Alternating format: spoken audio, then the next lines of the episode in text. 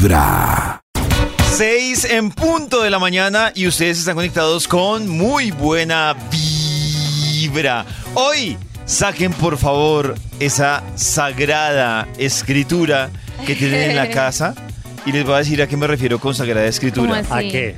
Por ejemplo, yo tengo un secreto ¿De amor? de la casa que se ha transmitido de generación en generación. Puede ser un secreto de la abuela y es lo que es bueno para cuando usted tiene problemas de garganta, por gripa o por lo que sea. Ajá. Entonces, toman ustedes, por favor, Lápiz y papel. Un un, cucurucho, un vaso de leche. Ajá. un vaso de leche. En el vaso de leche lo meten en una ollita porque la van a calentar la leche. Meten gelatina de pata. ¿Saben cuál es la gelatina de pata? cierto? La Sí, la dulcecita, la, Blanquita ¿sí? como La blanquita. polvorosa. Espolvoreadita. Esa, Espolvoreadita.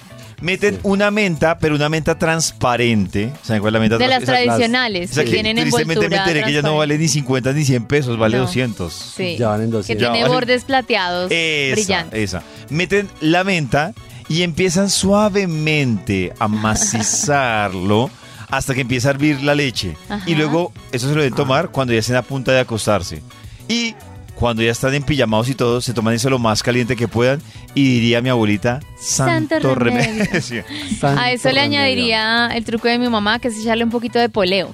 ¿De qué? De Poleo. poleo. ¿Qué es poleo? Poleo es como una plantita, como unas hojitas de poleo, Ah, que ¿no has también te ayudan a abrir todo el sistema respiratorio. Ah, mira, ahí Ah. está. Entonces, mientras se va cocinando, le echas las hojitas de poleo para que suelte el poleo, eh, pues como sus juguitos y sus cositas mágicas. ¿Y Y, eso qué ahí sabe? se lo toman. ¿Y esa que sabrá?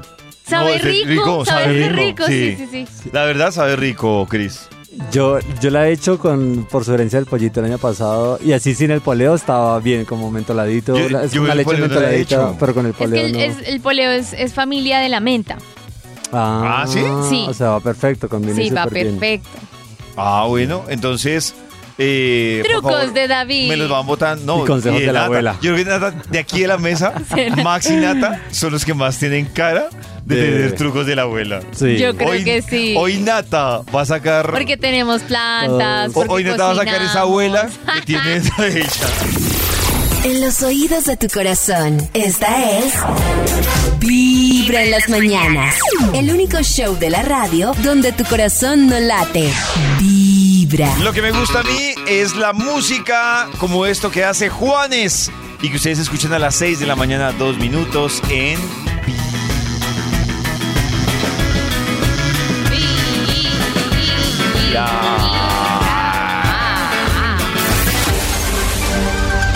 Hay un instituto en el que estudiosos del comportamiento humano dedican todo el día a chismosear redes sociales. A estar pendientes de cualquier ridículo en público.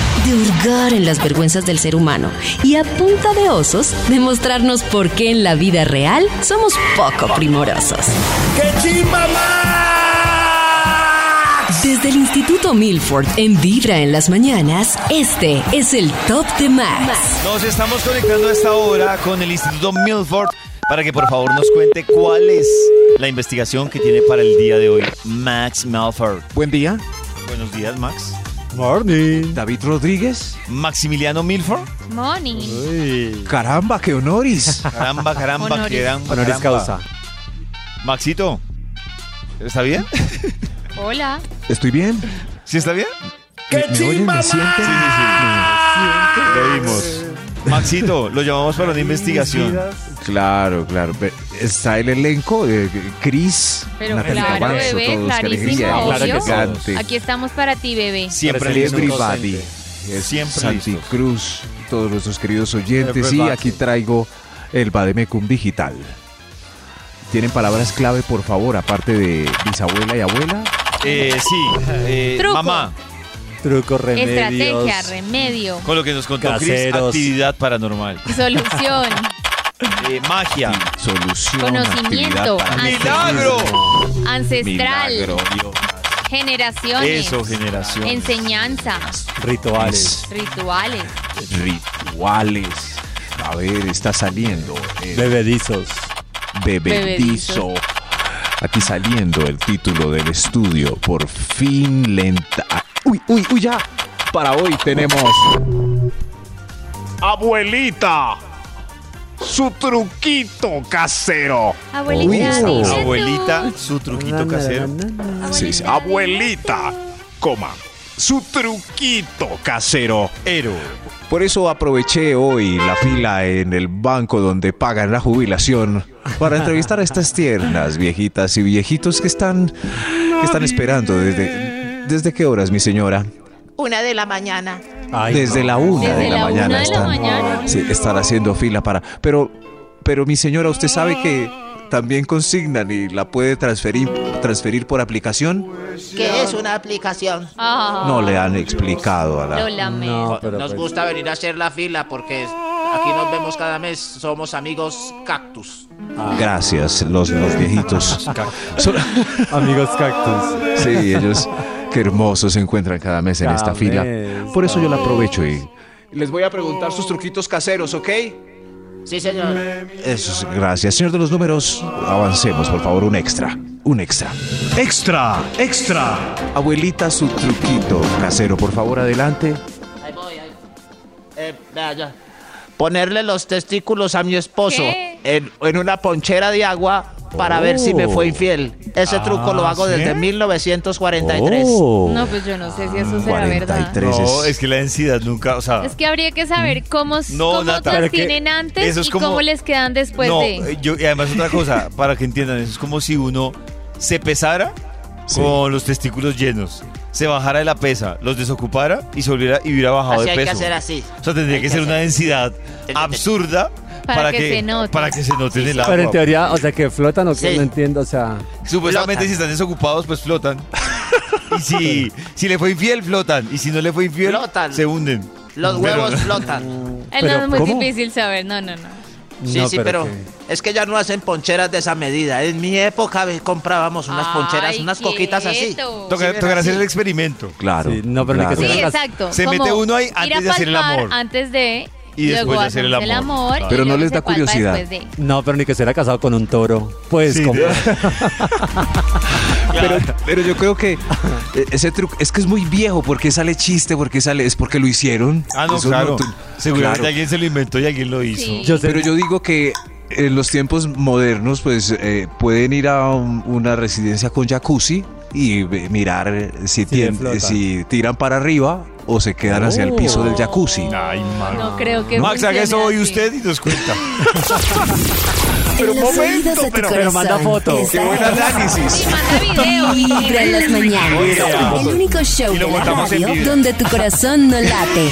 Vibra. Y hable. OnlyFans. A las 7 y 2, atención que yo quiero que todos los que están conectados con Vibra participen en este, eh, no sé si es un dilema o es un debate. No, es un tema más, más como un debate. ¿Listo? Ay, no, ya vamos a, pelear. La situación es la siguiente. ¿Por qué? Voy a poner el ejemplo con Max, Nata y Chris. Ok. Entonces resulta que Max, Nata y Chris están en el mismo círculo de amigos. Oh. Atención a esto. Entonces resulta Es real. que Chris está tragado de Nata. Oh, Y Nata, lo sabía. y Nata está tragada De Max. de Max. ¿Listo? Ok. Por cosas de la vida, a Nata se le da el papayazo y se rumbea con Chris. Ay, O sea, con el que, con el que está enamorado de Nata. Con el que le gusta Pero a mí Nata. no me gusta. Pero pues no sé, ay, normal, porque lo, lo tuyo está en Max. Sí. Pero se rumbearon. Y a los 15 días, a las dos semanas, resulta que se te da el papayazo Ajá. con Max, que es el que te gusta. Mi chocolate. Ustedes, y, es, y no olviden que ambos hacen, los tres, hacen parte del mismo Somos círculo, compañeritos. del mismo círculo de amigos. ¿Listo? Listo. La pregunta es, ¿Nata debería informarle a Max que se rumbió con Chris dos semanas antes? Pero ¿a son de qué? Sí, como que llega a Pero- informarle, no. Pues si de pronto me pregunta o sale en la conversación, no sé, esas preguntas bobas que, ay, ¿tú con cuántos de la oficina te has besado? Eh, pues yo diría la verdad, sí, como no, yo pues con Chris me di un besito una vez por allá en una, trato de minimizarlo, por allá en una fiesta alguna vez un besito. Una Ahora se la voy a voltear a Nata. ¿A ti te gustaría, Nata, si fuera un caso en el que Chris se rumbió con una chica, Ajá, con Karen. con Karen, pero Chris estás tragado de ti? y sea el papayazo de Chris salir contigo, ¿a ti te gustaría saber que Chris se rompió con Karen? Es lo mismo, pero es del otro lado. Sí. Ay. O sea, es exactamente la misma escena, Ay, espere. pero ahora es la, la, la persona que está esperando que le digan o que no le digan.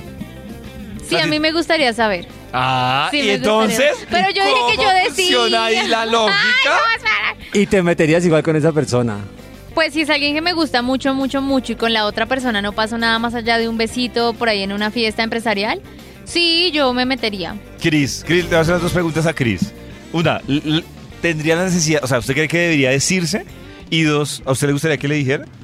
Yo no veo la necesidad de decirlo, pero si lo pregunta, pues sí uno lo dice.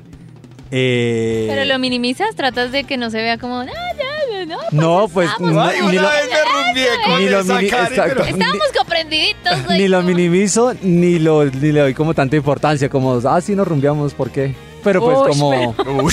cualquier Pero, cosa. o pero sea, le, le recuerdo No que sé usted, si le te recuerdo que ayude, usted está sí. enamorado de Natalie. Estás enamorado. Sí, Bueno, no, no, no no, la pues está, fue no un la está besito, echando, pero- la está enamorando. Fue un besito, pero pues ya no pasó nada, cero. Fue como un, un tragos y ya, no, no pasó más nada. o sea, para Natalie sí sería importante saberlo. Sí, a mí me gustaría saber, como pues por lo menos, para uno saber en qué terreno está metido y que de pronto alguien le haga un comentario después y uno se Claro. sorprenda. Ay, es que que, cuando rompió alguien con le diga, este. ay, pero Ah, sí, ya ¿cómo sabía. así? Si tú se rompió con ese que yo, ah, sí, bebé, sí, pero eso fue en una fiesta. O sea, que Ya yo ya sepa y no me cojan Claro. mal para... De acuerdo Yo con creo que en el WhatsApp de Vibra 316-645-1729 con noticas de voz nos digan, ¿ustedes creen que uno debería decir, en este ejemplo que les ponemos, que se rumbió con esa persona a la que le gusta? Uno, eso. Y dos, si a usted le gustaría o para usted es importante saber que se rumbiaron con un conocido del círculo de amigos o usted prefiere como no pasó. Como- Porque miren que la posición es diferente. Sí, la posición es distinta. Yo, yo, yo- O sea, si a mí no me preguntan, yo no voy a decir. Es que a mí la duda que me queda es yo son de que voy a decir como, ay, entre otras cosas, mm, Quería ¿quieres contarte. pizza o pollo? Pizza. Y, y si sabías que yo me rumbié con... O sea, Exacto, es que no, no, sé. no. No, pero si no lo preguntan, uno no lo dice, ¿para qué? Que no Pero no, del otro van a lado- preguntar, Cris. Ah, Pero del otro no, lado no, sí no lo sería dice. bueno saber.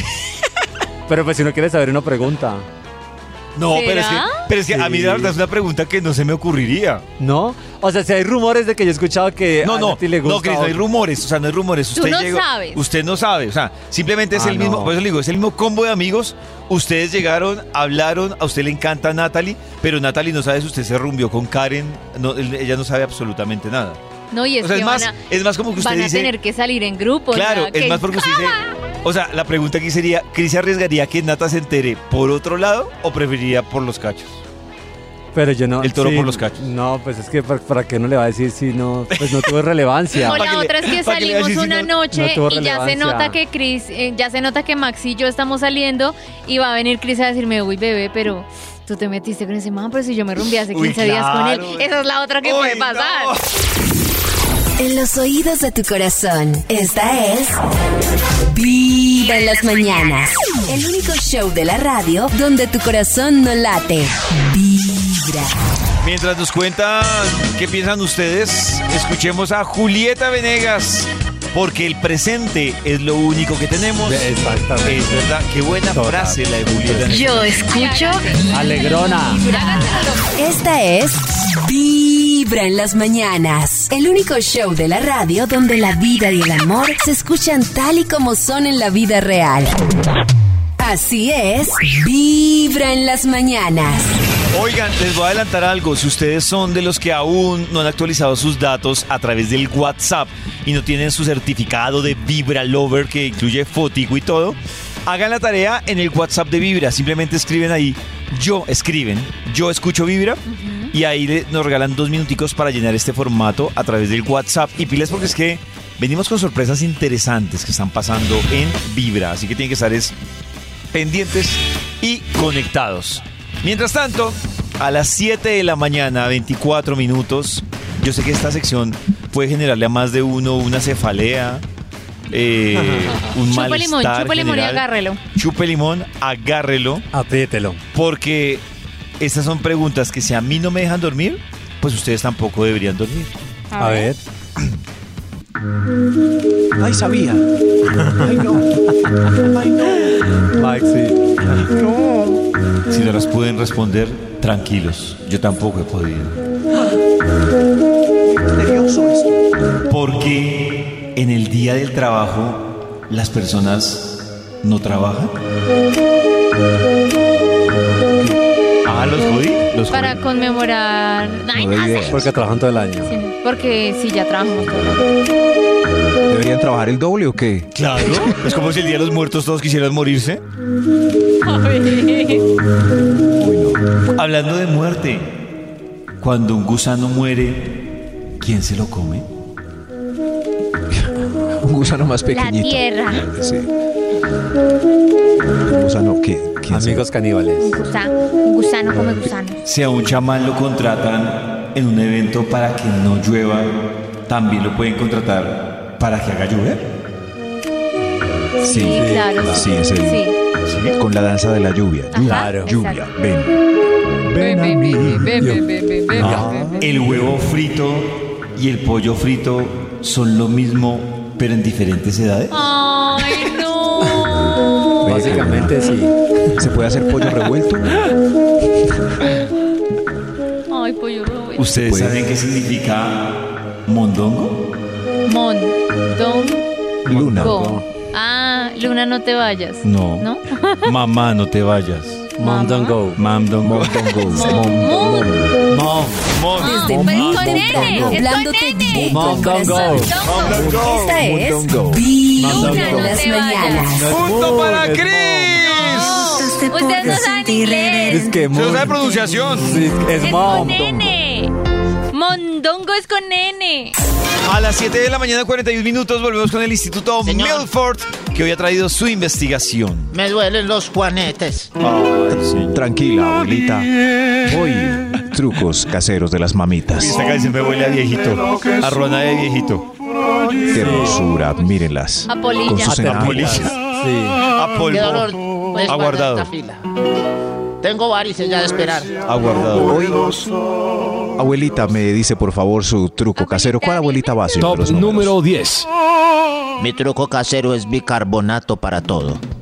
Gracias, señora. Bicarbonato para, todo. el tapete. Correcto. Bicarbonato para los olores. Bicarbonato blanquear. para, Mi la señora, sí gastritis. Para señora. blanquear. Un tarrito con bicarbonato dentro de la nevera también la limpia, neutraliza Quiero olores. decirles algo Si hay importante. una mancha en el sofá, bicarbonato. Por sí solo. El colchón se limpia con bicarbonato. Ese es un servicio social que voy a La hacer. niña tiene razón. Usen el bicarbonato, por Bicarbonato. favor, para lo que ustedes quieran, ¿Cómo? eh, de manchas, de lo que ustedes quieran, pero no cometan el fatal error e ignorancia ¿Cuál? de consumir bicarbonato. Es lo peor que ¿Y pueden por hacer. qué? Ah, Nata, es, digamos que ¿No? en sus componentes es la línea que vuelve cualquier parte del cuerpo más alcalina que cualquiera y es súper dañino para cualquier parte del cuerpo. La gente que toma acomoda el pH. la, gente que toma eso, por ejemplo, que para adelgazar y eso, primero ¿Adelgazar? falso, asesórese muy bien. Que para la gastritis se toma bicarbonato, vuelve Sí. el estómago más alcalino y se les vuelve un problema.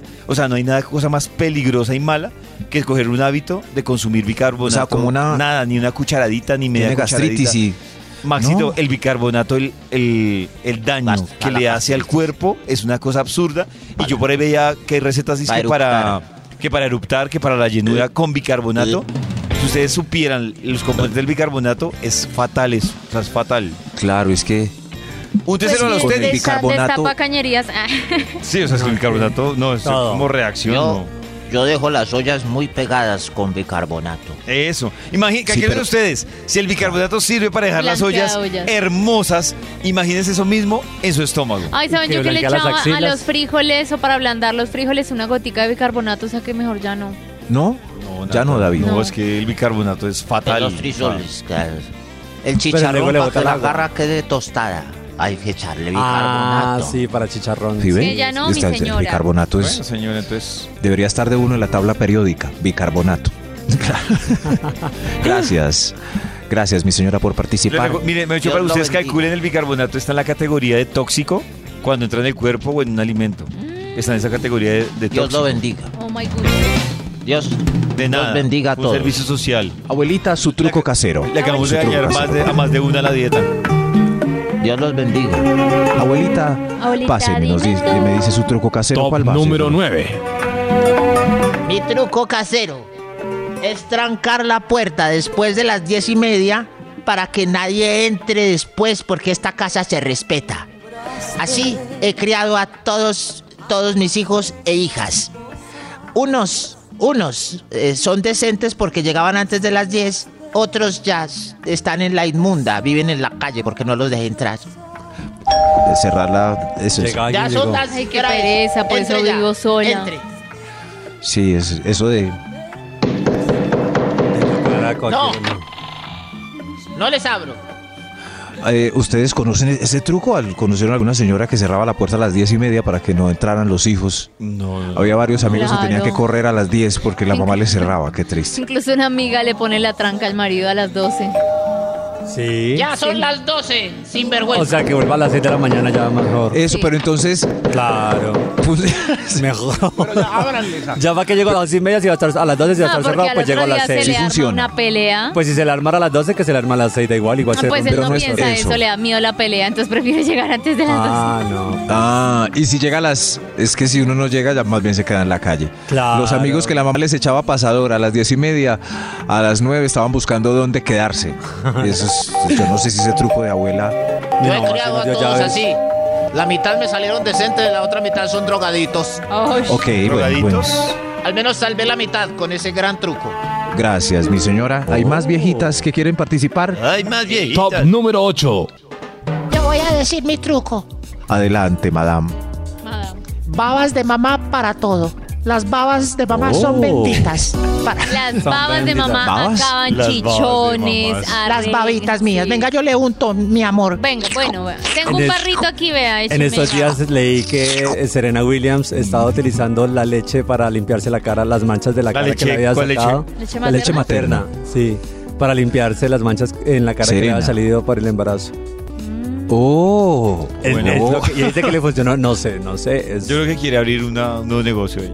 Yo, emprendimiento. yo guardé mi leche Emprendimiento. materna desde 1983. Eh, La tengo guardada. la- Sí, claro. Uy, es más, muchas propiedades. Comis, comis. sí, sí. Ya estar un cumis. Pero sí tiene Para muchas propiedades la leche materna. Pues mucho. Pero yo sí, Pero para yo los sí he pensado que las no babas sé. de mamá se deberían vender en, en, Babas de Ay, en- mamá. en- en envases. Ay, claro, para mamá. Botellita. un hijo se va lejos, por ejemplo, se lleva su, su tarrito de Maxito, baba pero de si es por eso que dicen que el semen tiene muchas propiedades, entonces eso también Ah, no, eso sí confirmado.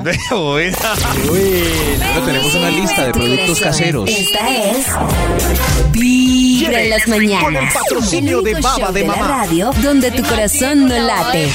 Vibra. Ahí Maxito tiene su emprendimiento. Baba de mamá. Tiene dos tarritos. Que es que me raspé. Aquí tienes. Gracias. Yo escucho Vibra.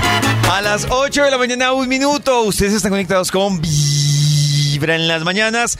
Y es hora de actualizarnos con Christmas, Christmas. Tres besitos a esta hora de la mañana, pollito, porque ahorita que estamos hablando de lactancia y de mamás y de trucos, precisamente a Daniela Ospina, ex del señor eh, Javier. Rodríguez, mm, a, a mamá de ahora Es- Lorenzo es- Coronel.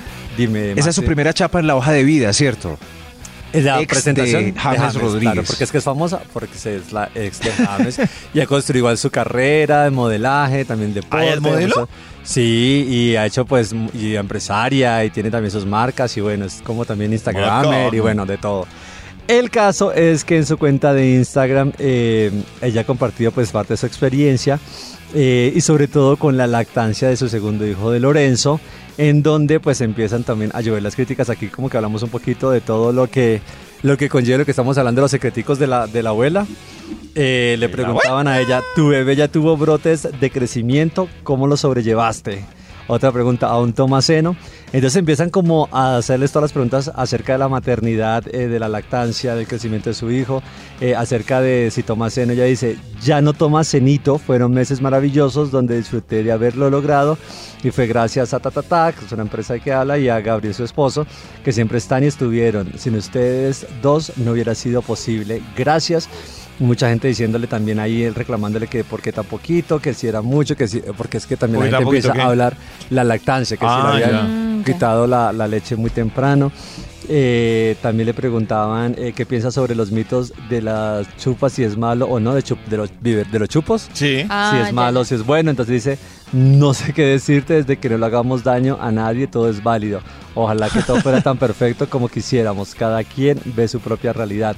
Eh, dice, a, a Salo no le gustó el chupo, a Lorenzo sí le gustó, al pediatra tampoco le gusta, a los papás, Al pediatra, Lorenzo ¿no? sí, al pediatra, no- al pediatra no le gusta, exacto. Yo le creo más al pediatra. Entonces son Sí. cositas de, de- de la maternidad que sin duda pues van ahí como saliendo a flote, que yo creo que las que son mamás eh, sienten mucha curiosidad también porque igual es que lo que siempre hemos hablado, son cuerpos, son procesos diferentes, son estados diferentes, incluso los bebés, ya decía ahorita, a Salomé no le, gus- a Salomé no le gustaba, a Lorenzo sí le gusta chupa- el chupo, a Salo no. Eh, entonces son como momentos diferentes, con mamás diferentes, estados diferentes, así ya sea mamá por segunda vez, pues cada niño y cada parte, asumo yo, pues es un proceso diferente. Entonces que si lactó mucho, que si lactó poco, que si se lo quitó la- el, el seno muy temprano, que si no, es que también siento que es como muy relativo para que la gente no entre a opinar. Cada maternidad es tanto- un mundo distinto. qué tanto debe ser la duración. El caso es que está ahí muy en tendencia la señora Daniela Ospina con su maternidad de su chiquitín Lorenzo. Aparte que hay unas fotos, el niño en verdad divino. Sí. Pues lindo, lindo, lindo. Lindo, lindo, lindo. Pues es que ese Muy papá lindo. y con ella. Se parece a James. Ah, no, Ay, Oh, ese es de James. Ay, ver- ¿verdad que no? Gabriel. No, no, no, Maxito. Max. Christmas, Christmas. Oigan, y en otras noticias también que tiene sacudido en las redes sociales es Carolina Cruz. Carolina Cruz, pero ¿Quién ¿qué, habló? pasó? Maxi habló de la pérdida de su segundo bebé antes de Salvador. Entre Ah. Mati y Salvador, ella dice hecho que Salvador pues es un bebé arcoíris, que son los bebés que llegan después de la pérdida de un embarazo eh, anterior. Entonces, eh, en una entrevista con Flavia, Dos Santos eh, habló un poquito de lo que fue esta pérdida. Dice ella pues que muchas veces las mamás eh, se culpan mucho ¿no? de ese sufrimiento, de lo que pasó, de esas pérdidas eh, por las diferentes situaciones. Dice, Carolina dice, después eh, yo tuve una pérdida cuando empecé a buscar el segundo bebé a las, nueve, a las nueve semanas. Eso también fue duro porque me tuvieron que hacer un legrado. Uno como mujer es- se siente culpable de muchas cosas. Es parte de las declaraciones que dice, aparte pues de contar cómo fue todo el proceso. Y dice pues también que el 30% de las mujeres han tenido pérdidas eh, en su vida. Dice que si En el pones- primer trimestre, sobre todo. Exacto, dice, si pones a 10 mujeres, 3 pues han- hemos tenido pérdidas y obviamente pues es un tema físico y emocional muy duro porque también de hecho pues le contra le, le- pues le, contestaba a Flavia diciendo, claro, pues es que cuando ha visto la pérdida de un hombre de un bebé, pues eso es que es- digamos que eso es un- un proceso netamente pues Claro, el hombre se conduele y está con ella, pero pues el proceso de pérdida desde lo físico hasta lo emocional pues es que es de la claro, mujer la mamita. la mamá en su totalidad. Entonces, exponiendo eh, Caro eh, también cómo fue el proceso de fertilización, porque dice pues in vitro, porque pues dice ella que tenía 40 años y no quedaba embarazada. Dice, me di cuenta de que mi evolución estaba baja, así que me sometí a una fertilización. Fue muy rápido y gracias a Dios eh, a ese tratamiento existe Salvador, su hijo menor que también pues fue un proceso de fertilización in vitro para ayudar a tener a su segundo hijo, pues aparte después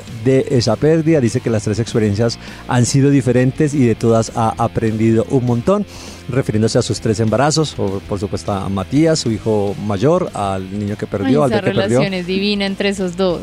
Entre Matías lo cuida. Y Salvador, no, es pues su hermano. ¿Cuántos años tiene? Es Matías, que es el O sea, mayor. ¿quién es el mayor, Matías? Matías, es el, el mayor. Matías yo creo que tiene como Pero porque se hace que siete es una años. Ay, lo relación. trata con un amor y le Ah, enseña ya. cosas y cantan Lo juntos y bailan y se ríen y baile muestra como si le estuviera enseñando.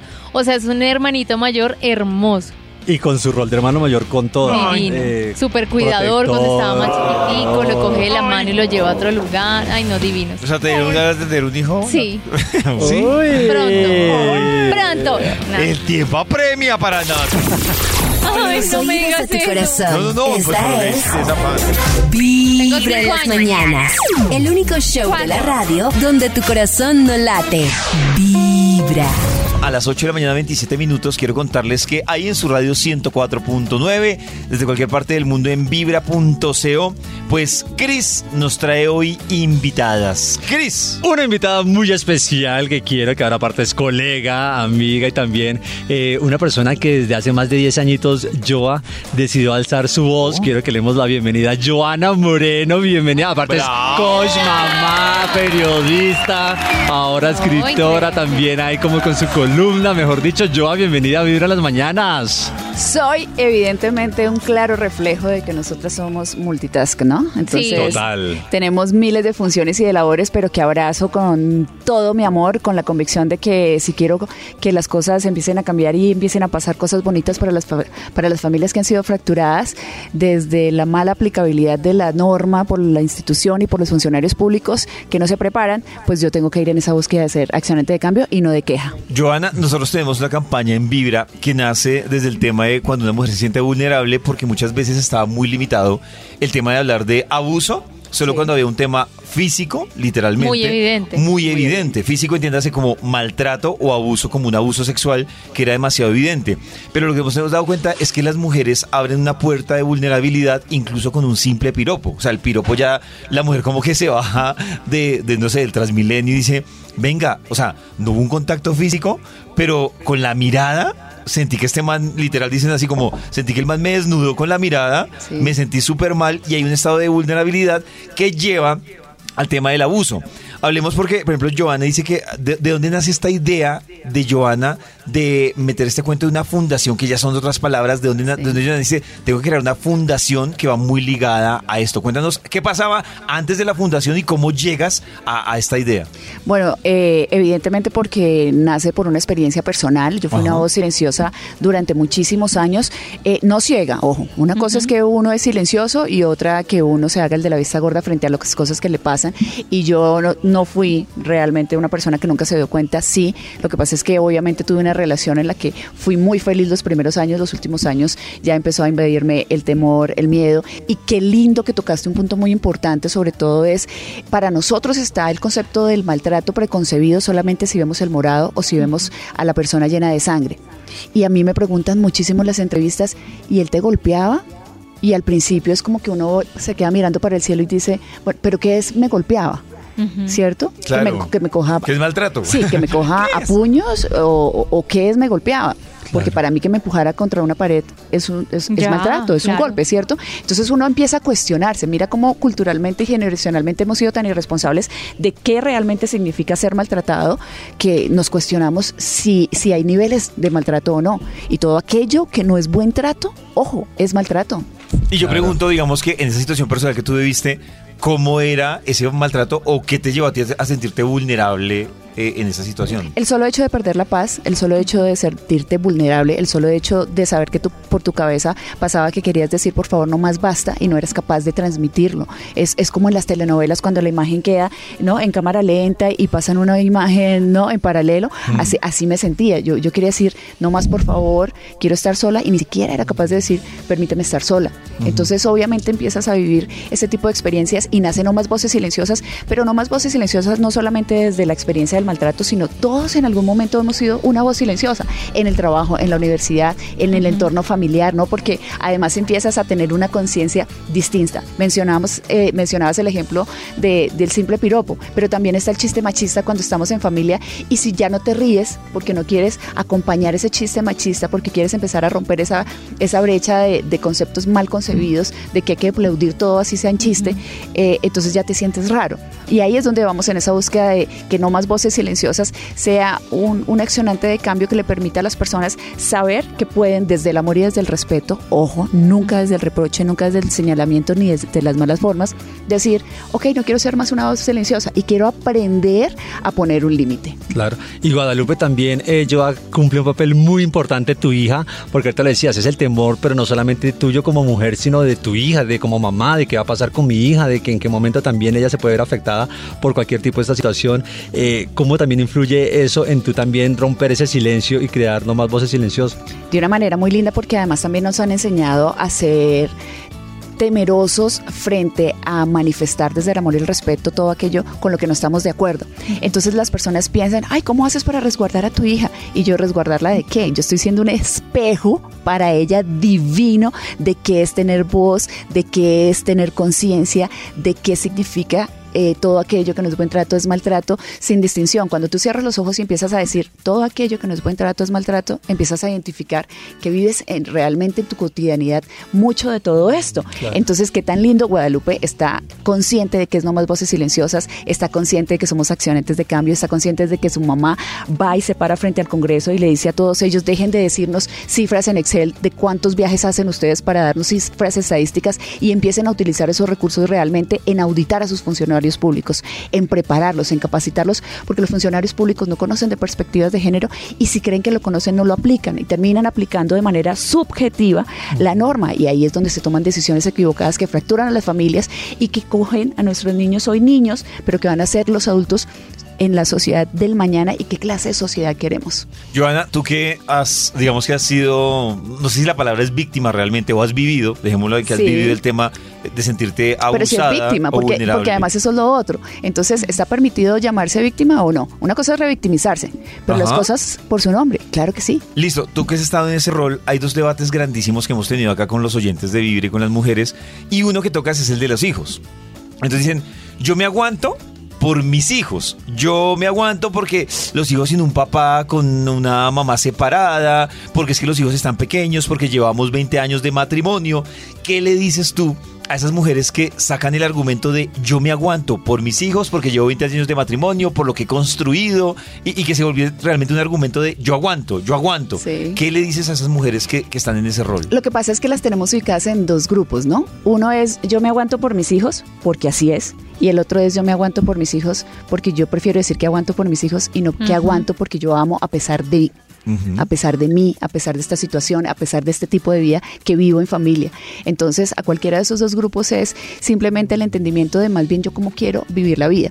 Y nunca, nunca, nunca, nunca, nunca será una opción vivir de esa manera para ser un buen ejemplo para esos niños que, vuelvo reitero, hoy son niños, pero son los adultos que vamos a tener en 10, en 15, en 20 años, teniendo la potestad de decir, venga, esto es correcto o esto no está correcto, porque cada vez vemos mucho más lejos esa posibilidad de que los niños, los niños hoy, al contrario de ser más fuertes, son más débiles y más frágiles emocionalmente. Y por eso vemos que las estadísticas de suicidios en los niños han aumentado, por eso vemos porque les tapamos las realidades. Yo con mi hija converso muchísimo de muchos temas, para su edad, por supuesto, porque no está preparada para hablar de muchos temas a su edad, pero de otros sí de la conciencia de actuar bien, de la conciencia de todo aquello que se debe hacer desde el amor y, desde el respeto y cómo también podemos tener esa capacidad emocional de poner límites sin transgredir los límites del otro sin decir que lo mío es lo que realmente es el argumento de tener la razón o de la verdad, pero sí de, defenderlo desde el amor y el respeto. Entonces fíjense que uno debe ser un acción de cambio, debe dejar de ser una voz silenciosa, pero no desde la postura del rechazo, del, señalamiento ni de las malas formas. El segundo tema que, te iba a decir, es Jonah, que genera debate aquí, aparte de los hijos, del tiempo que llevan casados, de lo que han construido cuando se trata de sentirse vulnerable o abusada, es un tema que va ligado a, claro, nosotros por ejemplo en esta campaña de Vibra contra el abuso, decimos, o, yo por ejemplo siempre lo veo así, cuando uno en una pareja deja abierta la puerta de el grito, la grosería, el apretón, está dejando la puerta abierta. Sí. Yo te iba a preguntar es, ¿tú crees que la cosa sí debe ser así, y tú que viviste esa situación, debe ser así de radical? O uno dice, no, pues por un apretón tampoco es como para que usted piense en separarse. ¿Qué piensas tú como de esas pequeñas puertas o banderas rojas que se van, eso, esos límites que se van corriendo? Mira, lo más difícil de lograr y siempre menciono esto, es la voluntad en el ser humano la voluntad de crear conciencia, la voluntad de crear cambio, la voluntad de ser accionante de cambio, como en los aviones, primero para sí mismo, por eso dicen que en un caso de emergencia primero usted se ponga la máscara de oxígeno y después ayude a los niños o a los otros adultos, ¿cierto? Y igual pasa acá, entonces, ¿qué es lo más difícil de encontrar? Esa conciencia de autorregulación en uno mismo. Entonces normalizamos. A mí, por ejemplo, yo escuchaba eh, en algunas ocasiones frases del núcleo familiar eh, en esa relación de, como sale en televisión ya no se le puede decir nada. Entonces yo decía... o sea, como una condena incluso a... Claro, o sea, o sea que entonces mi rol profesional eh, indica que Si yo soy ama de casa, entonces a mí se me puede maltratar y se me puede levantar Mm. la voz y se me puede gritar. Hay que aprender a comunicarnos sin subir el volumen de, de la voz.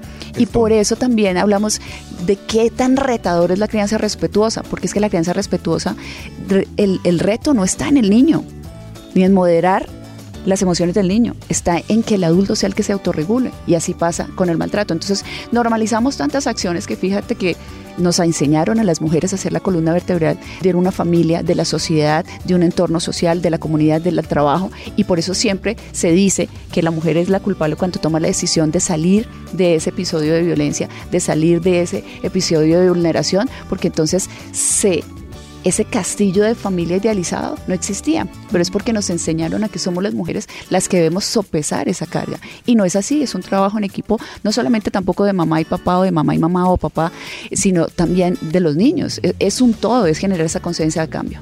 Pero también, Jonathan, que hablamos de Congreso y que decías el tema de, de- de que te paras allí también eh, para hacer unas requisiciones, el tema de las leyes, cómo está nuestro país, porque también en tu caso, eh, que obviamente pues eh, tomas las riendas, haces la respectiva denuncia, resulta que el hombre te contrademanda y se abre un proceso que uno dice como, ¿what? Pero ¿cómo Sí. es posible? ¿Qué? ¿Cómo es esa estás- historia? Sí, sí, sí. Yo en este momento estoy, tengo un proceso de un supuesto fraude procesal en mi contra. Eh, el único proceso que yo tenía, eh, bueno, que tengo es uno de inasistencia alimentaria y ese se ha tomado años y no pasa nada, ¿no? ¿Años de inasistencia. ¿En serio? Más de cuatro años. Y no pasa nada. Pero en este proceso del supuesto fraude procesal el año pasado, en menos de tres meses me imputaron, me acusaron, estoy en preparatoria para juicio y me llevaba a este fiscal y entonces tú dices, ok, entonces resulta que, no porque no pase, pero en mi caso personal resulta que el fiscal abraza al papá inasistente alimentario, que además es inasistente alimentario, porque una cosa es lo que la ley necesite desde la mal estructuración que tiene respecto a si se demuestra que es inasistente alimentario o no, y otra muy diferente es que para mí, si el papá no da durante años, es un inasistente alimentario, que el juez determine que no porque hay estrategias para estos padres de evadir la responsabilidad, ah bueno, eso será otro tema, porque es parte de las falencias que hay institucionalmente y con la norma, en la aplicabilidad de la norma respecto a estas irresponsabilidades en la inasistencia alimentaria. Resulta que entonces este fiscal está pidiendo una condena máxima intramural de 12 años para mí eh, por un supuesto fraude procesal eh, y abraza al inasistente alimentario, abraza al papá al que le quitaron durante un- varios meses la visita porque se encontraron los, que vulneró los derechos de su hija. Y esa es la esa es la institucionalidad que tenemos. Y en este momento yo estoy con un pie en la cárcel y un pie aquí afuera con ustedes siendo ejemplo de que salir en televisión no me resguarda de que ser directora de No Más Voces Silenciosas no me resguarda porque esa es la realidad que vivimos en un país como el nuestro entonces el fiscal siente que tiene una teoría del caso de un supuesto fraude procesal y vamos a ver qué va a pasar. Claro, da miedo, muchísimo miedo, porque estoy 50-50. Claro. Pero, pero hasta el año pasado sentíamos que no se nos estaba permitiendo tener garantías del debido proceso. Tuve la necesidad de hacerlo público, me confrontó mucho porque es lo que hay que hacer para super, por, por la supervivencia y hago, bueno, hago la portada de la revista Loa en, en el marco del 8M y digo esto me está pasando y sirvió muchísimo porque empezamos eh, obviamente a que la Procuraduría y la Fiscalía General de la Nación se enterara de esto que me está pasando a mí como ejemplo, ¿no? Claro. Y, y- y que es una realidad y es una Y realidad muy seguramente dura y muy triste. muchos más casos. Claro, pero entonces ese es el caballito de batalla. Entonces yo voy a los estrados judiciales y tengo que escuchar de la contraparte, es que ella va a ir a la cárcel porque hizo fraude procesal. Y uno dice, ok, eh, resulta que entonces la mamá única garante que resguarda derechos eh, para este fiscal es la que debe estar presa en una cárcel. Y en el papá que es un inasistente alimentario. Y Joana, aparte, eh, yo creo que eso también genera, y qué bonito aparte que tú pues seas esa banderada, porque lo que decimos, de todas formas, eso también a qué conlleva, que sean casos que seguro muchas mujeres también dicen, pero yo para qué pongo una demanda si no pasa nada, Sí. para qué pongo una tutela si no pasa nada, para qué pongo una orden de si no pasa nada en nuestro país. Sí. Es como es también haber un poco de, fue pucha, no, o sea, es que entre todas tenemos que alzar la voz y, y- y plantear la situación para que realmente haya un cambio estructural en el, en el derecho de nuestro país, que se puedan generar cambios de verdad de raíz y no que sigan pasando situaciones como esta, ¿no? Es que eso se dice muy fácil, ¿no? En la teoría y en el consejo de, ay amiga, vamos que yo te Habla. apoyo, pero cuando Sí. tú necesitas que vayan a una audiencia no van y no están. Y Ay. entonces tú quedas ahí en Hasta el limbo y, y perdiste un caso y todo lo demás. Entonces eso de dientes para afuera se dice muy bonito, eh, pero en la práctica no es No así. pasa. Y es cierto que también una de las misiones de No Más Voces Silenciosas es decir que hay que ir y poner en conocimiento todo aquello que uno sienta que eh, le está vulnerando, ¿cierto? Eh, utilizar las herramientas de la ley, cuando la ley sea una ley que abandona, ¿cierto? Porque Sí. es verdad que la ley nos abandona, es verdad que los funcionarios públicos eh, aplican la normatividad de manera subjetiva, es verdad que hay muchos vacíos eh, en la jurisprudencia y en, y en la parte legal de nuestro país y en las normas, pero desafortunadamente hay que hacerlo, porque miren, pasa también que si no denuncias, entonces, ay, pero ¿por qué no denunciaste? Pero si la ley está del lado de la mamá, a una mamá nunca le quitan los hijos. Y yo tuve durante muchos días, no tuve a mi hija. O sea que eso no es verdad. Y salen campañas en televisión con un ejemplo muy De claro. de. Y es, yo, eh, yo quiero estudiar, ay, eso es violencia psicológica. Pero vaya a palo quemado, vaya a medicina legal y allá le dicen es, no, aquí no hay nada y a los ocho días resulta que estuvo muerta o la golpearon. Entonces, eh, la- los comerciales en televisión son, Ah. son idealizados, en la práctica no. Pero es peor cuando no pones en conocimiento frente a la institucionalidad que corresponda eh, a través de, de abogados o no, porque es como hubieras hecho, ay, pero la ley te decía que esto, ay, pero ¿por qué no hiciste?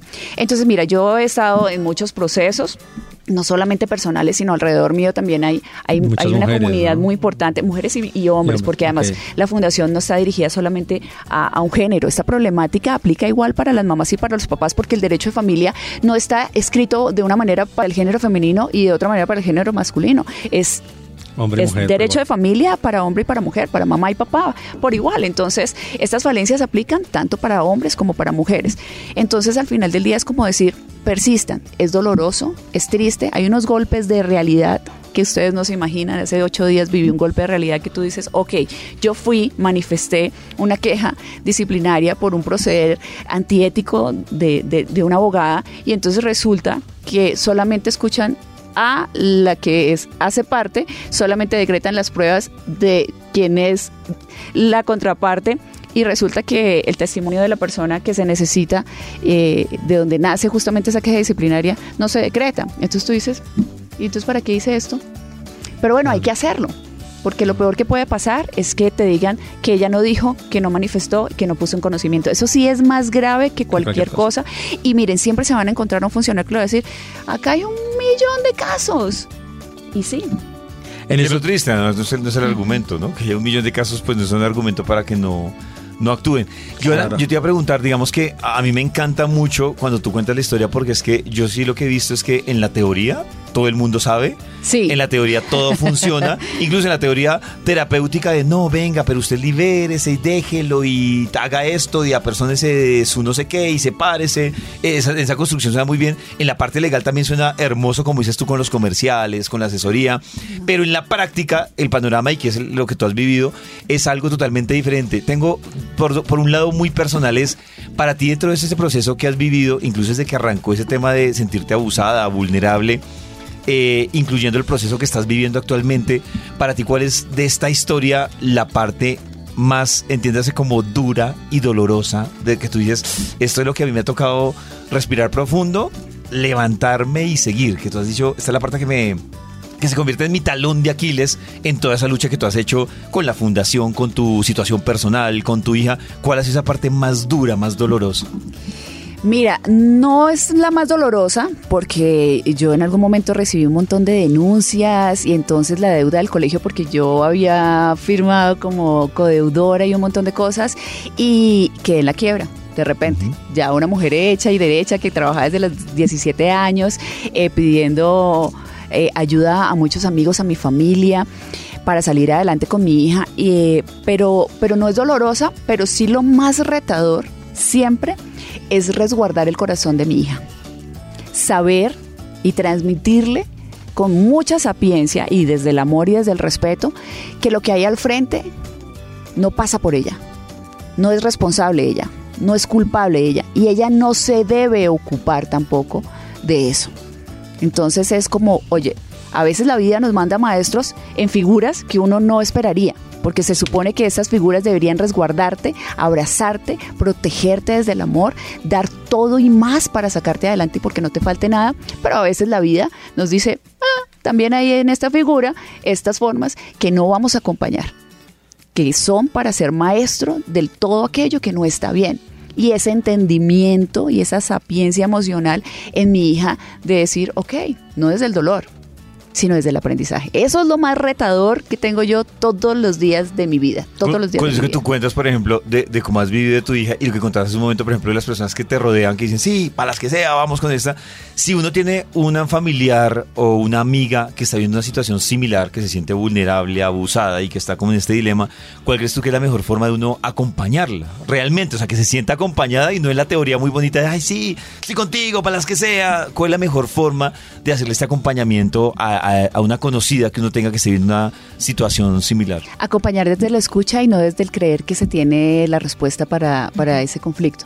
Porque los tiempos, cuando uno vive inmerso en esas vulneraciones, eh, muchas veces ni existen. Uno no ve la luz, uno no ve el camino y lo último que necesita es que alguien que también vive su propio drama, su propio caos en su vida, porque no siempre quien te da un consejo es porque tiene una vida plena, ¿no? Todo lo contrario. Entonces acompañar desde la escucha de verdad, no ser prejuiciosos, no señalar, no juzgar, no creer que uno es dueño de la verdad y que tan boba la que está al frente o tan bobo el que está al frente, porque vuelvo y reitero, esto pasa en hombres y en mujeres, esto no solamente le pasa a las mujeres, estadísticamente pues por supuesto estamos 90-10 y eso por supuesto hace que nosotros queramos ser abanderados y que obviamente con cifras en el papel, con respaldo científico digamos, pues somos más en el género femenino, pero eso también le pasa a los hombres. Entonces es acompañar desde la escucha, siempre, en los tiempos de la persona, siempre, además, miren, siempre, siempre pasa que te dicen, ay, vaya a la comisaría, o vaya al ICBF, o lo que sea, pero nunca te dicen, ay, ¿por qué no busca ayuda? Y nunca te preguntan, ¿tú tienes dinero para buscar esa ayuda que yo te estoy diciendo que tú necesitas? Esa es la otra, ¿no? ¿Tú quieres que yo Te te acompañe. acompañe al ICBF y me pare allá desde las 6 de la mañana a pedir un turno? Solo a sentarme al lado tuyo. Esa es la verdadera ayuda que necesitamos las personas que pasamos por toda esta cantidad de conflictos y de vicisitudes. Entonces, eso es lo más importante, tener ese entendimiento de el escucha, el no señalamiento, pero que si yo quiero intentar dar un consejo de solución, que yo sea parte de esa solución. Activo. Claro, no pasivo, como vaya terapia. Eh, sí, pero ¿cuánto vale la terapia? ¿Qué tipo de terapia? Oye, ¿sabes que Yo estuve investigando, yo estuve leyendo, yo estuve indagando y yo siento que es este tipo de terapia con este profesional, según lo que yo conozco de ti, de tu relato, de tu testimonio, de tu historia de vida. Mira que yo hice esa tarea, porque muchas veces obviamente se recae en depresión, ¿cierto? Se recae en unas situaciones, en un salto al vacío en el que no te puedes mover de la cama y no eres pensante.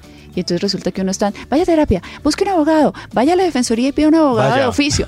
Pero además te voy a decir algo, a veces vas y pides abogados de oficio a las instituciones públicas y a uno, a, a- a mí en una ocasión, de verdad, en un proceso de violencia intrafamiliar, me provocaba abrazar a la abogada de la Secretaría de la Mujer. Y era la que me tenía que defender. A ti, es que como nos habla, es que como nos dice, y yo, y yo, ¿te abrazo?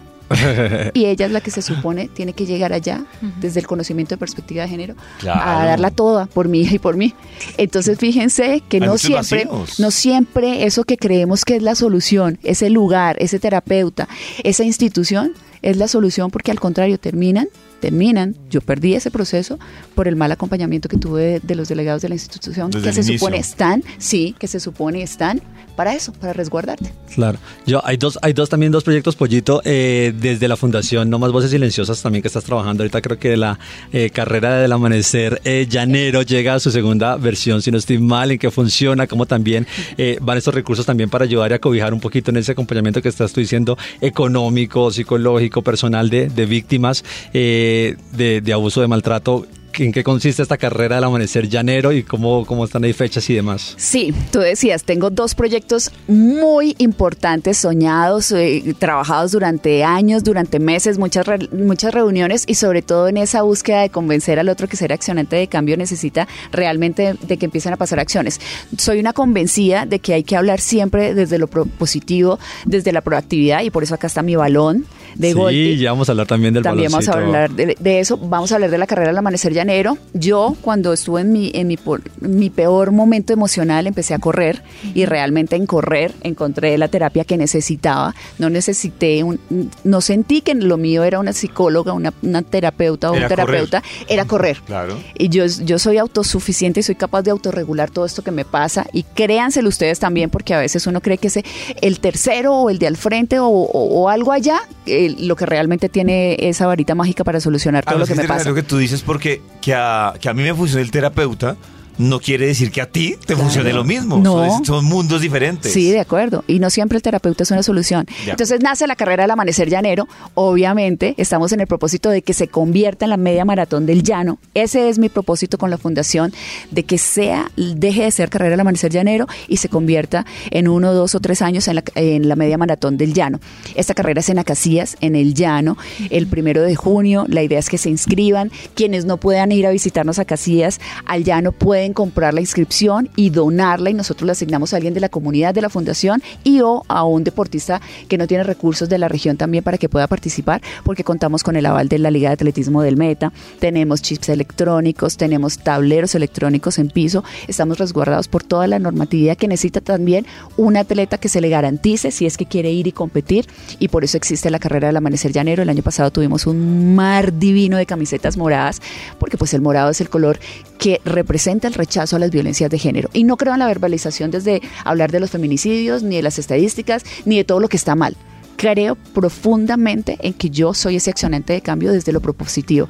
Y por eso hacemos la carrera, porque alrededor de la carrera podemos sostener el propósito social de la fundación, podemos impactar a la comunidad socialmente, podemos sostener el proyecto de la Fundación No Más Voces Silenciosas, pero además creamos un ecosistema que también le permite a los deportistas, a las familias tener un momento de bienestar. El año pasado me acompañó la mamá y la hermana de Falcao García, fueron a conocer el llano, a Casillas, y también ayudamos a una región que es mi región, el llano, que ha sido tan golpeada por el tema de las carreteras, pero que además nosotros seguimos con esa disponibilidad de hacer que cosas lindas nos Pasen y le pasen al meta, pero sobre todo le pasen a Casillas, porque a Casillas es un lugar que no está referenciado geográficamente para mucha gente en el país. Entonces es contar qué es a Casillas, dónde queda Casillas, es un municipio, que la- hablar de la gastronomía, Los de paisajes todo lo que divinos también que tiene. Por eso se llama la carrera del amanecer llanero. Ustedes no saben, eso es una cosa. Como un amanecer llanero. Y el baloncito, yo pensé que era para poner a prueba las habilidades deportivas y futbolísticas del pollo. Yo estaba nervioso, dije que me va a poner a hacer 21. La 21, la 21. No, no, no. Bueno, el balón. El balón por primera vez, Golti es el proveedor de los balones que se utilizan en, en el fútbol profesional colombiano, en la Liga Profesional Colombiano, y por primera vez en alianza con ellos, después de muchos meses de estudio, de reuniones y todo lo demás, y también con el aval de la DIMAYOR, que es, es al final del día quien toma la decisión de si se permite o no.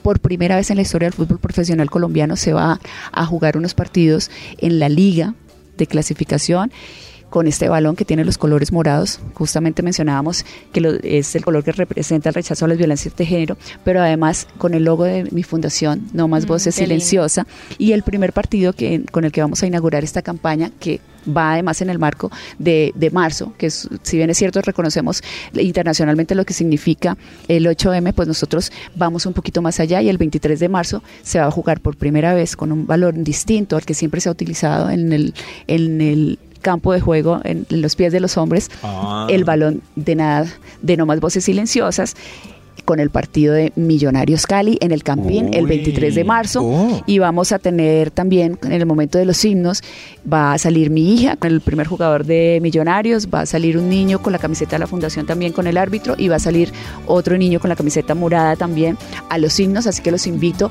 a ir al Campín o los invito también a a pues a ver el partido y que ojalá puedan compartir todo lo lindo que va a pasar, porque así es como yo creo que debe ser ese argumento de ir y ser y buscar ac- acción de cambio, desde lo positivo, desde lo lindo. Se tiene también un, un mal concepto de, de- de- del deporte del fútbol, ¿no? Desde lo masculino, de que es machista y todo lo demás, y no es así, no es tan así. Entonces, qué lindo poner en el balón de los hombres, de los buenos hombres también, eh, esta campaña tan bonita. Joana, eh, digamos que ya para cerrar, y las mujeres que escucharon de pronto esto dicen, oiga, eh, lo del acompañamiento y les llama la atención conocer más de la fundación y ese apoyo que de pronto en silencio muchas están buscando ahorita dónde consiguen toda la información sobre la fundación o, o redes o teléfono. Bueno, estamos en redes, arroba no más voces silenciosas, ahí pueden encontrar toda la información referente a lo que va a pasar con, con este momento histórico, con el balón de no más voces silenciosas, también con la carrera del amanecer llanero y todo lo que vamos a, a ir comunicando. Nosotros estamos también haciendo, siendo desarrollando un proyecto muy valioso con la Universidad del Meta en Villavicencio y es el primer diplomado con perspectiva de género con el que buscamos que la fundación sea el que pague este tipo de capacitación en perspectivas de género y violencias de género y vamos a empezar por una primera fase con los comisarios de familia, porque ahí es donde está realmente la, la falencia. Es, es, es, quisiéramos, por supuesto, decir que la fundación puede derrumbar la cantidad de víctimas y que nunca más va a haber una víctima, pero no va a ser así. Entonces tomamos la decisión de ir en búsqueda de estos grandes proyectos para que realmente podamos ver un impacto en la comunidad. Claro. Joana, pues muchísimas gracias por acompañarnos en Vibra, además con nuestra campaña Vibra contra el abuso y me parece, digamos que fundamental cuando lo que dices tú se pasa de un poco de usted debería, yo haría, usted no sabía, a ser un agente de acción que es realmente donde uno termina quedándose corto eh, y pues obviamente que hace parte de esta comunicación en Vibra para que las mujeres no permitan el mínimo abuso y que sea como realmente la única y primera bandera roja. Entonces, muchas gracias por acompañarnos en Vibra. No, miren, gracias a ustedes porque sin saberlo, quizás o sin ser consciente, están siendo accionantes de cambio al abrir este tipo de espacios que son álgidos, que son una piedra en el zapato socialmente. Hablar de esto, decir nosotros no queremos acompañar y queremos hacer una campaña que justamente rechace todo esto que ha sido normalizado para nosotros y son las violencias. Entonces, no creamos que necesitamos estar en un lugar privilegiado para ser un accionante de cambio. Yo hablo mucho de que yo no voy a cambiar el mundo pero yo sí voy a cambiar el mundo de una persona. Y este espacio que ustedes hoy nos brindan para hablar de desde No Más Voces Silenciosas ya es ser accionante de cambio. Y que se guarden, pero por favor escríbanlo, que todo aquello que no es buen trato es maltrato. Gracias. Ahí está, muchísimas gracias, Joa, Me gustó eso, nosotros. porque no es buen trato, es malo. Eso. En los oídos de tu corazón, esta es Vibra en las mañanas. El único show de la radio donde tu corazón no late. Vibra. Esta es Vibra en las mañanas. El único show de la radio donde la vida y el amor se escuchan tal y como son en la vida real. Así es, Vibra en las mañanas.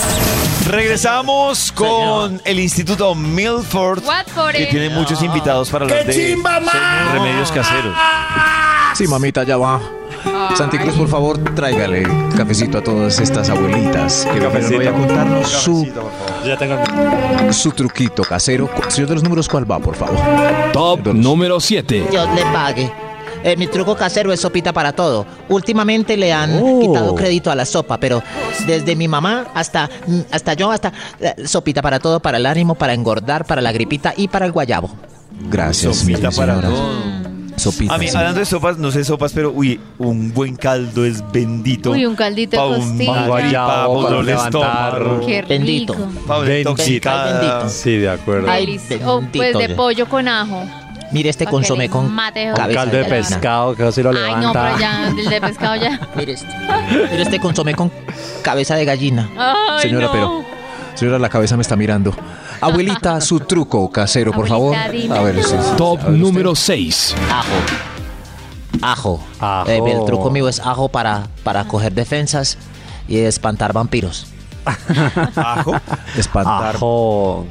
El ajo. Es- Uy, no sé si es El bueno, pero es delicioso. Me Dicen que encantan el- el las ajo, cosas pero- con ajo. Sí, el ajo es. Yo La también siento que es comida. Bueno. para, la la, carne sazonada. para las amibiasis, dicen las abuelitas de que el la- ajo también. Para la Ah, suerte. el ajo o la cebollita caliente ajo en la barriga de los bebés para sacar gasecitos. ¿Ah, sí? O sea, A tibiecita. joderse y a Pero aguantar. cebolla, Sobarle la ojo. barriga del bebé No, ajo. Ah, cebolla. La- con Sí. sí. un gajito de cebolla. El- Tibiecita, la, la pancita. Sí, algunas viejillas me decían que para la. Si uno tiene. Lo va a coger un virus, que masticar un diente de ajo y tal. No, pero. Un diente que, de ajo. va- que no le dé gripa. Hay que escoger entre el virus y. y- Y besar. Y no besar. Y besar. Y el no me olvides. Y el no me olvides. Ustedes verán. Abuelita, su truquito casero, por favor, vayan pasando, ¿sí? ¿Y cuál sigue? Extra. extra. Extra.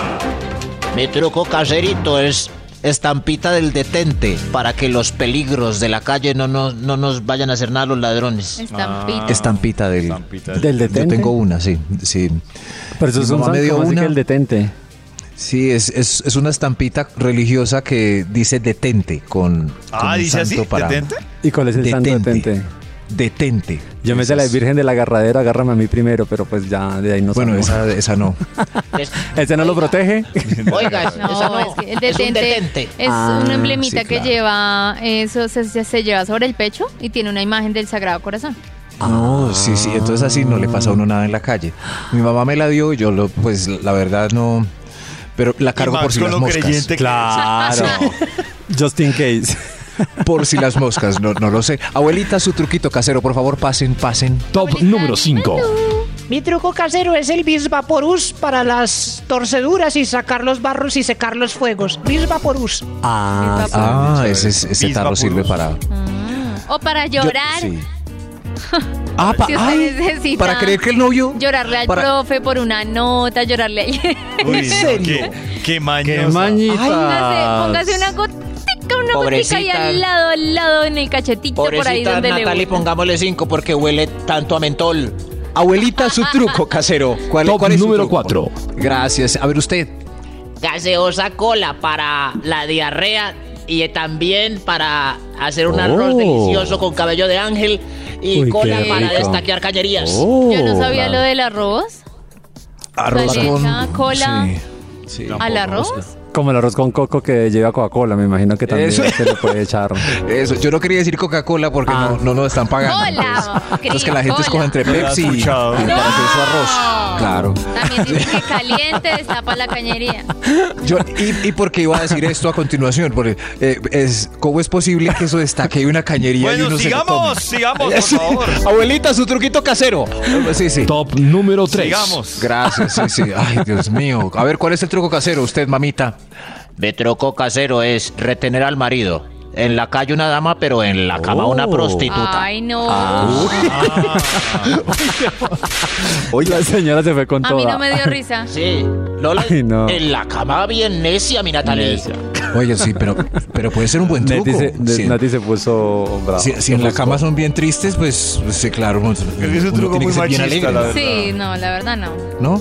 Un dicho muy machista. No, Siguiente. no, no, pero no, no, pero los dos, lo- los, dos, los Abuelita, su truco casero, Top verán. número 2. Claro, sí, sí. A ver, abuelita, truco. ca- Borojó, chontaduro y ostra con Eso. cola granulada para el palo duro. Eso sí Uy, salió inverso. Yo, yo, bueno, ¿Cómo? sí. Es que eso de Borojó, los, chontaduro. El borojó de los alimentos Para el palo duro. afrodisíacos no ¿Sí lo serán sé. afrodisíacos? Uy, a mí sí me ha funcionado, una vez que estuve. Ah, sí, sí. Ay, ¿crees? Pero fue con el, el arrechón en, en, ¿Sí? en, unas, en un Petronio Álvarez. Eh, ¿Qué trae un arrechón? Yo no sé cuáles con Max y cuáles son los componentes del arrechón. No sé Cierto, cuáles son los no sé, componentes. pero- pero sí demora Max uno más. Yo lo probé. Es que claro, yo estaba en el Petronio, entonces las únicas bebidas que eran esas. Y tuve la noche eh, de pasión. O sea, y- para, para confirmar si era verdad o mentira. No, pues lo mío se dio, pero no, no como que, ay, voy a hacer para probar, sino porque, ajá, se dio y después a dónde podía, o sea, duro, pero uno no se puede venir, da como un rendimiento chévere, un Bastante desempeño. Un rendimiento. Un rendimiento La verdad, el, año pasado. Tengo Me fue bien con el arrechón. Tome el El- arrechón. El año sí. Tengo la duda si esta taza de. de. de. de, De consejos top, de la abuela. eh, ¿Era de la abuela o era de Maxi Cris? Sí, pero. O sea, No, no, no, son de- eso Yo no estoy hablando de alimentos. son de las abuelas. De alimentos eh, afrodisíacos. Arrechón. ¿No Pero la verdad, este pasado Petronio, el, el que más, el biche que más tomé fue arrechón. Y, y, Y estaba con Karen. arrechón ¿Cómo le tomé. fue, Max? ¿Cómo le fue, Pero estaba con porque Yao y me Karen? supo Deli, es que es deli, es deli. Sí, estábamos Karen, Yao y yo. Y yo, pues. eh, eh, Ay, se arrecharon los tres. no, no, no, no, no, fue, no, no, no. Sabe riquísimo. Es delicioso. Ay, yo sí. sé, pero venga, no. Momento, ya abrieron la puerta. Maxito, No, no, no, yo- estamos hablando de afrodisíaco. ¿Le funcionó estuve normal. o no? Yo estuve normal de pronto porque no hubo actividad, pero, pero hay que ensayarla, sí. Sí. Mejor un extra, un extra antes de que estas viejitas aquí. Extra, Un extra. extra. Y no son fórmulas mías, son de estas viejitas tan lindas, ¿cierto? Sí, señor. Eh, mi truco caserito, don Más, es polvito masculino para el cutis. Polvito más. Polvito masculino. Ah, claro, ya, para ya, las ya, arrugas, para la... Entendido. No. ¿No? Pero es que Nah. arrugas. Polvito. Lo que le dije Pues- más temprano, Nata. Sí, pero eso no es Karencita polvito. dijo la otra vez. Sí. Un cuento, un cuento, un cuento de hombre. Ah, Un cuento de hombre. Desde muy temprano, hablándote directo al corazón. Esta es Vibra en las mañanas. Aquí está la pomada, mi amor. Piso 21 llega con estos puntos suspensivos a. Perdón, me retracto. De todos los anteriores puntos. Todo, todo. Todo lo que, que retracto. Eso no lo salva.